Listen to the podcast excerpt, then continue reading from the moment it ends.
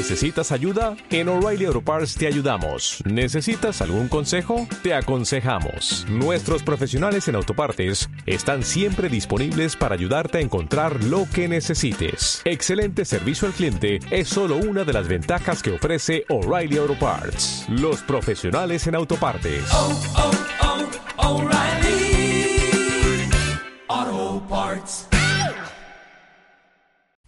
Por la señal de la Santa Cruz de nuestros enemigos, líbranos Señor Dios nuestro. En el nombre del Padre y del Hijo y del Espíritu Santo. Señor mío y Dios mío, creo firmemente que estás aquí, que me ves, que me oyes. Te adoro con profunda reverencia. Te pido perdón de mis pecados y gracia para hacer con fruto este rato de oración. Madre mía Inmaculada, San José, mi Padre y Señor, Ángel de mi guarda, intercede por mí. Hoy tenemos en el Evangelio esa escena del rico insensible que banqueteaba alegremente a diario mientras el pobre Lázaro se moría de hambre en su portal. Luego ambos mueren y Lázaro va, es llevado por los ángeles al seno de Abraham, la antesala del cielo, mientras que el rico pues es atormentado en el infierno. Y, se cumplen en él las palabras del profeta Amós de la primera lectura de hoy, que dice, esto dice el Señor Omnipotente, hay de aquellos que se sienten seguros en Sión, confiados en la montaña de Samaria. Pues él confiaba en sus riquezas, en su vida cómoda y desinteresada de los demás, ¿verdad? Bueno, el caso es que el rico pide a Abraham que Lázaro vaya a avisar a sus hermanos para que no vayan a ese lugar de tormento. Y cuando Abraham le responde que tienen a Moisés y a los profetas que los escuchen, pues insiste en que, aunque no estén haciendo caso a Moisés y a los profetas, si un muerto va a ellos, se arrepentirán. ¿no? La expresión es, no, padre Abraham, pero si un muerto va a ellos, se arrepentirán. Y Abraham se niega con estas palabras, si no escuchan a Moisés, si no escuchan a Moisés y a los profetas, no se convertirán ni aunque resucite un muerto. Si no escuchan a Moisés y a los profetas, no se convencerán ni aunque resucite un muerte, un muerto. Y Señor, yo cuando meditaba estas palabras, ¿no? Pues he, he percibido estas palabras tuyas que pones en boca de Abraham como un suave reproche a veces a mi falta de atención en la oración, y quizás a ti te puede pasar lo mismo, a mi falta de empeño para escuchar a Moisés y a los profetas, y a ti mismo, que nos hablas en la Sagrada Escritura, en el Evangelio, de escuchar al Espíritu Santo que nos habla en la oración. Lo he percibido también como un reproche a mi poco interés por evitar las distracciones y recogerme de verdad a la hora de, hacer oración. No, pero si, si yo sintiera, si, si, si no escuchan a Moisés y a los profetas, no se convencerán, ni aunque resucite un muerto, ni aunque pase algo extraordinario. O un reproche, Señor, suave, cariñoso, a mi tibieza para poner por obra esas cosas sencillas y ordinarias de siempre que veo en mi oración, sin esperar a iluminaciones extraordinarias que no tienes por qué concederme, como nos recordaba nuestro Padre, pero que yo me empeño en pensar que todo sería diferente si, si las tuviera. Y no, no se convencerán ni aunque resucite un muerto. Todos tenemos la experiencia de cómo a veces algo muy extraordinario eh, también se nos olvida. Yo recuerdo cuando en una ocasión, yo debía tener, pues que tenía 15 años, 16, eh, vino el viaje de Juan Pablo II y allí en Guadalupe que aterrizó en un helicóptero y estábamos poquísimos y, y entonces le di un abrazo, eh, estuve con él hablando como cinco minutos y, y, habíamos ido por toda España siguiendo el viaje del Papa. Y, y dur durante años conté lo que el Papa me dijo, pero ya se me ha olvidado. no me acuerdo ni de ninguna de las palabras, ni ni siquiera la idea. Y dices, hombre, no me lo puedo creer si estás con él. No, te olvidas. Bueno, yo me olvido, a lo mejor otras personas no. O sea, no se convencerán ni aunque resucite un muerto. Y estas palabras, Señor, que estamos hablando, pues también, en definitiva, son como un reproche pues a mi falta de confianza para perseverar con fe en una práctica que me resulta esforzada, pero que es tan necesaria, la oración. Y más en estos tiempos que corremos, en el mundo, en la iglesia y en la historia de la obra. Y en nuestra vida personal, cada uno de nosotros. Tú, mismo, Señor, buscabas insistentemente, esforzadamente, de madrugada, retirándote de la gente, subiendo al monte, la oración. Y nos dijiste en una ocasión, velad y orad para no caer en la tentación. Bueno, vamos, vamos a hablar eh, de, oración, de, de la oración, de esa actitud constante de elevar nuestro corazón a Dios en alabanza y adoración, en acción de gracias y desagravio, en petición de gracias e intercesión por los demás. Sí, que es como una actitud de nuestra vida, de nuestro corazón, constante a lo largo del día. Pero también vamos a hablar de esos momentos dedicados específicamente a orar, ¿no? Esa media hora de oración por la mañana que hacemos, esa media hora de oración por la tarde que hacemos. Ese tiempo, Señor, que dedicamos a desenterrar el tesoro escondido, quizás en el fondo de mi corazón por tantas cosas que, que se van acumulando ahí. Ese tiempo que dedicamos a descubrir la voluntad amorosa tuya, de Dios, en los sucesos pequeños y grandes de cada día. O esos momentos dedicados a meditar con la ayuda del Espíritu Santo la palabra de Dios o las enseñanzas de la Iglesia, Moisés y los profetas. O esos momentos gastados en contemplar sencillamente, amorosamente, a quien sabemos que nos ama y abrirnos pues filialmente a, a tu gracia y a tus dones y a los dones del Espíritu Santo, ¿verdad? Que tanto necesitamos. Bueno, pues de todo esto vamos a hablar en, esta meditación y, en el retiro. La primera idea que me gustaría transmitir aquí ahora es esperanza, ¿no? Esperanza. La oración siempre sirve. Todas las oraciones que hemos hecho en nuestra vida nos han servido. ¿Y qué sería de nosotros si no hubiera sido por esas oraciones chapucerías algunas veces, de medio pelo otras, ¿no? mediocres podemos pensar? Pues ¿dónde estaríamos? ¿Cómo hubiéramos podido, Señor, nosotros perseverar tantos años, superar tantas dificultades, arrastrar tantas decepciones a veces en la vida, ¿no? Si no hubiera sido por esos momentos de oración que siempre sirven. Quizás podemos llevar años Hombre, no digo yo muchos, muchos, ¿no? Pero alguno, alguno. Y, nos parece que vamos para atrás. No es verdad. En absoluto. O quizá nos pasa que, mm, que, estamos todavía esperando que resucite un muerto cuando tenemos a Moisés y a los profetas. Es decir, que soñamos con unas gracias místicas extraordinarias que podemos tener, pero que no suelen ser habituales, que arrastren nuestra sensibilidad y, toda nuestra voluntad de una manera ¿no? imparable, como aquellas gracias tumbativas de nuestro Padre.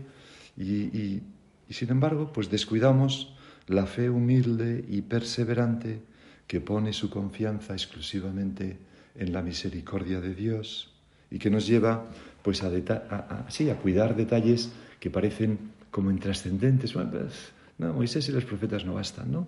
Como eh, eh, luchar por evitar las distracciones, el móvil, el sueño. Bueno, el sueño y el móvil son distracciones muy distintas, porque una es evitable y la otra siempre es evitable, absolutamente siempre, el móvil siempre lo puedo evitar. Y el sueño no siempre es evitable. Hay sueños que te tumban, hagas lo que hagas, ¿no? Y, pero bueno, el Señor se ríe y ya está. Pero en fin, las que se pueden evitar, ¿no? otras tareas que, que, nos distraen, porque aunque sean cosas de Dios, pero no son Dios.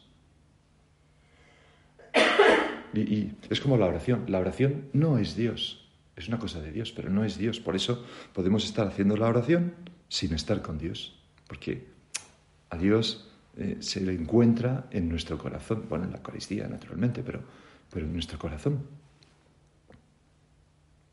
O, esa lucha, estamos hablando como, como de, de que no podemos ¿no? descuidar la fe humilde y perseverante que da valor a estas pequeñitas cosas, ¿no? O, por ejemplo, elegir el sitio y la hora más adecuados, con gran libertad. A veces la hora más adecuada es, ay, qué día tan estupendo, llevo todo el día encerrado encerrada, me voy a dar un paseíto, voy a hacer oración por el parque de no sé qué, pues fantástico. Con gran libertad, no hay que encorsetarse en la vida interior, ¿no? Voy a hacer la oración, voy a empezar mi oración con esta canción que escuché que me conmovió el otro día y ya luego pues muy bien, pues escúchala. Hay infinitos modos de oración.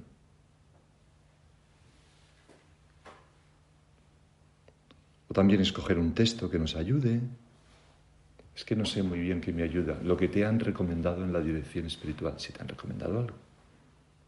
Ese es el texto que nos ayuda más normalmente, aparte del Evangelio, que siempre está ahí. Pues eh, ese esfuerzo por anotar las luces y repasarlas. Y sobre todo, sobre todo, Señor, que no descuidemos eh, eh, sí, esa, esa cosa tan elemental, ¿no? Que es luchar, luchar por amor, porque haya diálogo, que haya momentos de escucha silenciosa, que no estemos todo el día pensando, toda la oración, pensando en nuestras cosas y dándonos vueltas a nosotros mismos en un monólogo agotador. ¿Por qué? Pues porque si bien es cierto que Jesucristo, bueno, que la oración, perdón, que el silencio, si bien es cierto que el silencio muchas veces es el lugar del, cuen- del encuentro con Dios, Jesucristo no es el silencio. Jesucristo es la palabra. Yo creo que a veces el silencio está un poco sobrevalorado, ¿no? Eh, el silencio es fundamental, entendido como recogimiento de las distracciones exteriores e interiores, hacer silencio en nuestra alma, paz. ¿Para qué? Para escuchar la palabra de Dios, que es eso es Cristo. Jesucristo es la palabra. Y, por eso, pues el silencio es necesario para escuchar la voz suave y tierna del Señor. ¿Qué es lo que dice Oseas? ¿no? Lo pone en boca de Yahvé. Yo la atraeré, se refiere a nuestra alma, y la llevaré al desierto y hablaré a su corazón. ¿no? La llevaré al desierto, al silencio, para hablarle, para hablar a su corazón. O sea, que la oración es, es un don y una tarea, no es un quietismo absurdo, que, que, que no, pero que, que a veces está un poquito más extendido en nuestra sociedad actual, ¿no? Eh, católica, vamos a decir. Bueno, y nos pasen estas u otras cosas, Señor, pues hay que llenarse de esperanza, ¿no? Aunque a pesar de todas estas cosas, pues no las consigamos, pues llenarse de esperanza y perseverar con fe en el amor. San Pablo dice a los tesalonicenses, orad constantemente, orad constantemente. Y el monje Evagrio, que, que, es alguien a quien todos le tenéis mucha admiración seguramente, ¿verdad? Es un monje romano que vivió en el siglo IV que, y que, se fue a Egipto y vivió pues, una vida solitaria, escribió unos libros muy buenos. Pues Evagrio, comentando esta frase de San Pablo, orad constantemente, dice, ¿no nos ha sido prescrito trabajar, vigilar y ayunar constantemente? Lo cual sería inquietante. Pero sí tenemos una ley que nos manda orar sin cesar. Y entonces, tomando pie de, este comentario de Bagrio a, la frase, el Catecismo de la Iglesia Católica añade, el combate de la oración es el del amor humilde, confiado y perseverante. No, Señor, no Padre Abraham, pero si, si resucita muerto, le creerán. Tienen a Moisés y a los profetas. Orar siempre es posible. Porque este amor abre nuestros corazones a tres evidencias de fe luminosa y vivificante. Primera, lo he leído mal, orar siempre es posible, dice el catecismo. Segunda, orar es una necesidad vital. Tercera, oración y vida cristiana son inseparables. Así dice el catecismo, ¿no? De una manera tan bonita. Por eso, nosotros ahora, en nuestra oración, podemos rezar, Señor, con las palabras del Salmo de hoy, del Salmo responsorial de hoy. Y, lo rezamos llenos de esperanza, aplicándolo concretamente a este mundo de la oración, que es tan importante para nosotros y para todos los cristianos. Dice el Salmo 112, alaba alma mía al Señor. Los deseos de, de, orar, de alabar al Señor. El Señor mantiene su fidelidad perpetuamente. Nos ha dicho que, que, que seremos escuchados en nuestra oración. Da pan a los hambrientos. Nosotros que estamos hambrientos, Señor, de, ese don de la oración, de la oración contemplativa, el Señor nos lo dará. Quizás nos lo está dando ya y no nos damos cuenta. Quizás nos da como el maná al, pueblo elegido, ¿no? Y, nos que causó tanto asombro al principio, pero que luego se acostumbraron. El Señor abre los ojos al ciego. ¿Cuántas veces en nuestra oración vemos cosas sencillas que nos ayudan a ser fieles a nuestro camino? O a hacer el bien a los que tenemos alrededor. O a vivir una vida más feliz. El Señor endereza a los que ya se doblan. Pues cuántas veces entramos en la oración, salimos y nos confesamos. Ah, no tengo que hacer es pedir perdón al Señor de esto y dejarme de rollos. El Señor ama a los justos. Y justo es el que pone su esperanza, su confianza en Yahvé. Así hace en el Antiguo Testamento. San José era justo porque ponía su confianza en Dios. Pues Pensemos, decía, lo hemos dicho antes, ¿no? Pensemos mm, en cómo es posible, es sorprendente, ¿no? Que hayamos llegado hasta aquí, razonablemente fieles, ¿no? Dices, bueno, realmente me parece increíble. Pues, mm, ¿cómo puede ser, por ejemplo, que dejando tantas cosas, pues seamos tan felices? Pues sin duda por la oración, tantas horas de oración ayer cuando preparaba la meditación en el ordenador, buscar calculadora, clic, empecé a hacer una cuenta. Y resulta que me salen que he hecho 15.800 horas de oración, que son 344 días de 24 horas, es decir, prácticamente un año. Eso sin contar los cursos de retiro, los momentos tal cual. O sea, un año entero, mañana, tarde y noche, dedicado a la oración. Pues eso es lo que sazona nuestra vida. Nuestro Padre siempre nos animó a, perseverar en la oración con esperanza, que es como la idea fundamental que me gustaría transmitir en esta meditación, sin desanimarnos, pasara lo que pasara. Porque era muy consciente que la perseverancia es la cualidad esencial, así lo han dicho todos los santos, del alma que quiere ser alma de oración. ¿Qué es lo más importante en la oración? La perseverancia. Bueno, es lo que hemos hecho nosotros, Señor. Es lo que hemos hecho. A lo mejor no se ha hecho bien o mal, pero ¿no? aquí estamos durante tantos años. Y tengo aquí eh, espigadas de, de, nuestro Padre, son frases sobre todo de tertulias, pues frases que hablan de esta idea. ¿no? Fijaros qué, bonito es y cómo nos va a ayudar a rezar. Decía nuestro Padre en el año 74 no, perdón, en el año 73, en el septiembre del 73, es decir, ya al final de su vida. Decía, no dejéis nunca la oración mental. Además, me gusta mucho, Señor, porque son palabras de tertulias, ¿no? De momentos de vida de familia, de consejos de padre a su hijo, a su hija. No dejéis nunca la oración mental. Cuando un alma empieza a pensar que no sabe hacer oración, que es muy difícil, que el Señor no le dice nada, que no le oye y se le ocurre, pues para estar así lo dejo todo y me quedo con la oración, con las oraciones vocales. Tiene una mala tentación, dice nuestro Padre. No, hijos míos, hay que perseverar en la meditación. Si es necesario, repítele al Señor durante media hora la misma jaculatoria. Jesús, te amo. Jesús, enséñame a querer. Jesús, enséñame a querer a los demás por ti. Persevera así un día y otro, un mes, un año, otro año, y al fin el Señor te dirá, tonto, si estaba contigo, a tu lado, desde el principio.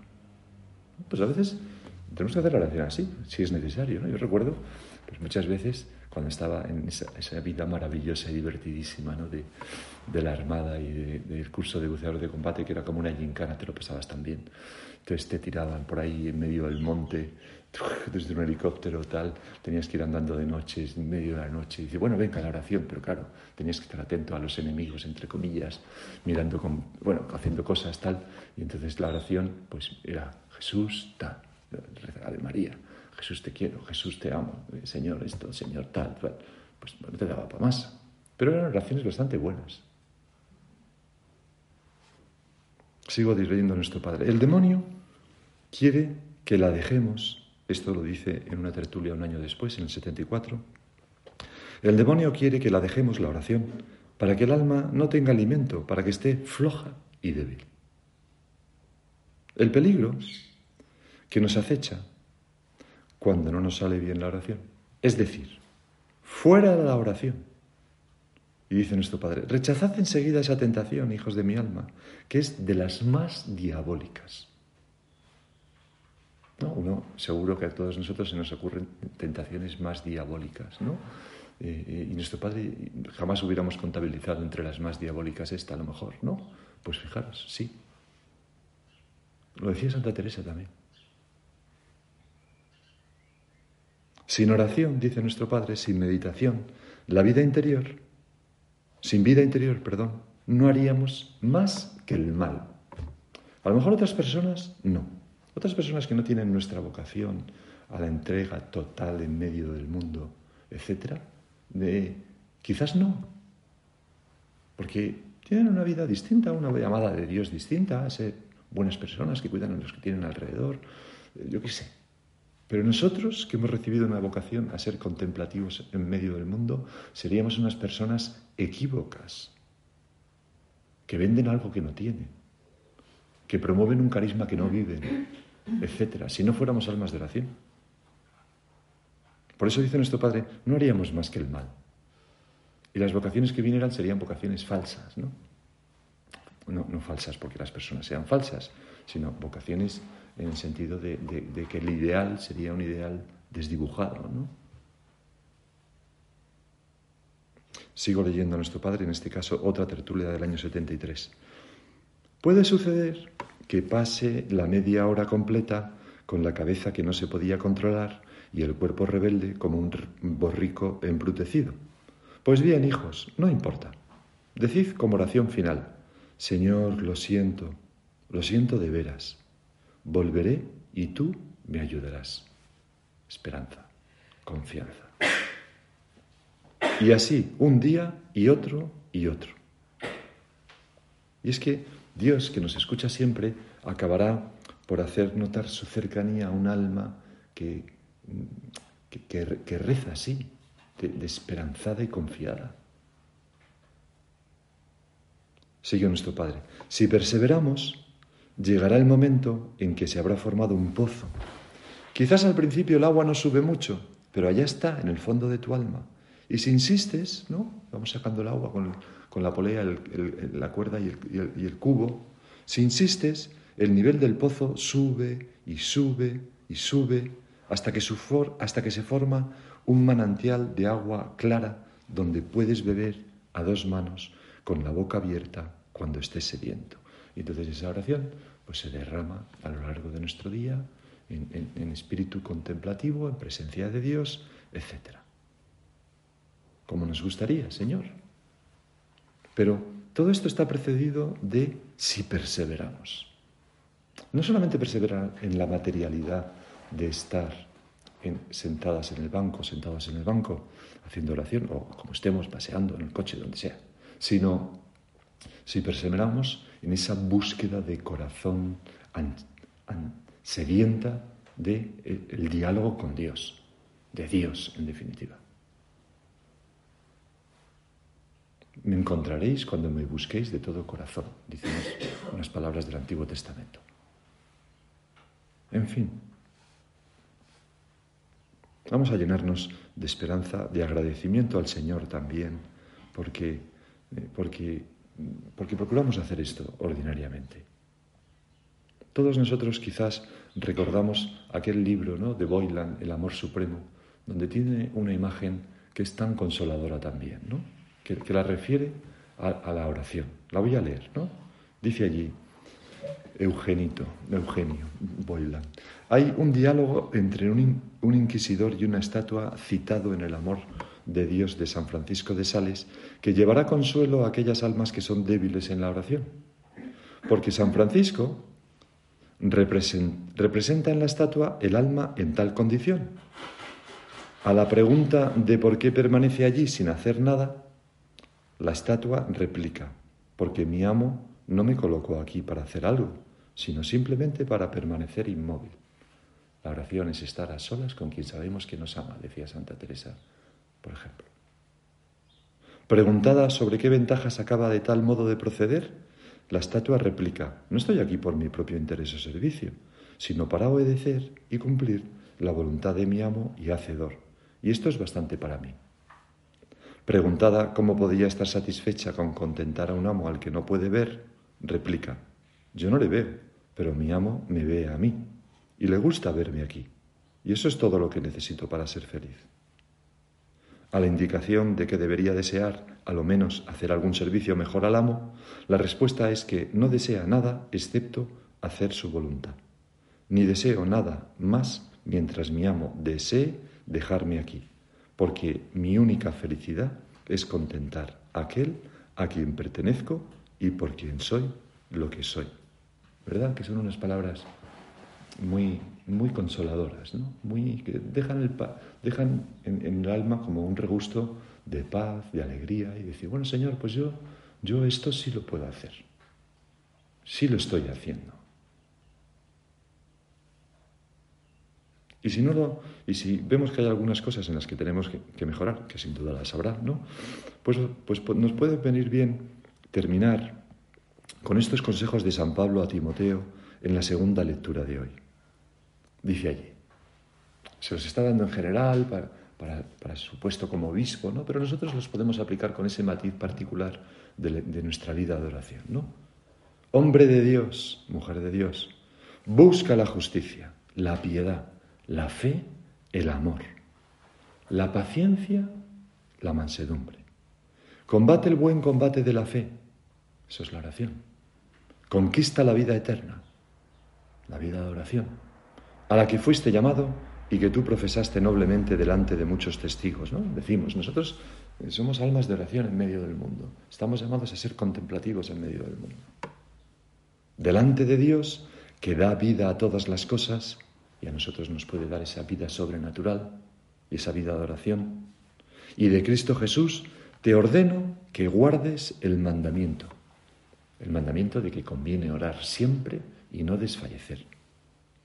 Te ordeno que guardes el mandamiento sin mancha ni reproche hasta la manifestación de nuestro Señor Jesucristo. Pues Señor, eso mm, queremos hacer nosotros. Vamos a acudir a la Virgen María, una mujer que en toda circunstancia supo levantar su corazón a Dios o acoger en su corazón la palabra, incluso cuando no entendía. Siempre eh, atenta a los toques del Espíritu Santo en su alma y a las palabras de Jesús, en silencio, laboriosamente, sin pedir que resucite un muerto. Realmente a nuestras madres no se le pueden aplicar estas palabras que han inspirado nuestra meditación de hoy, ¿no? Porque aquello de, no, pero, eh, pero, pero si baja un muerto, entonces sí que le harán caso, tienen a Moisés los profetas y si no harán caso, si no hacen caso a ellos, no harán caso ni aunque resucite un muerto.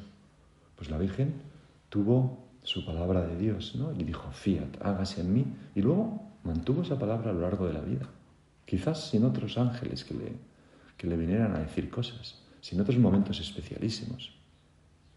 Mantuvo incluso eh, la fe, la confianza en Dios en ese momento de prueba tremendo de la cruz del Señor. Vamos a pedirle a ella que nos ayude a nosotros también a perseverar en la fidelidad a la palabra de Dios. Te doy gracias, Dios mío, por los buenos propósitos, afectos e inspiraciones que me has comunicado en esta meditación.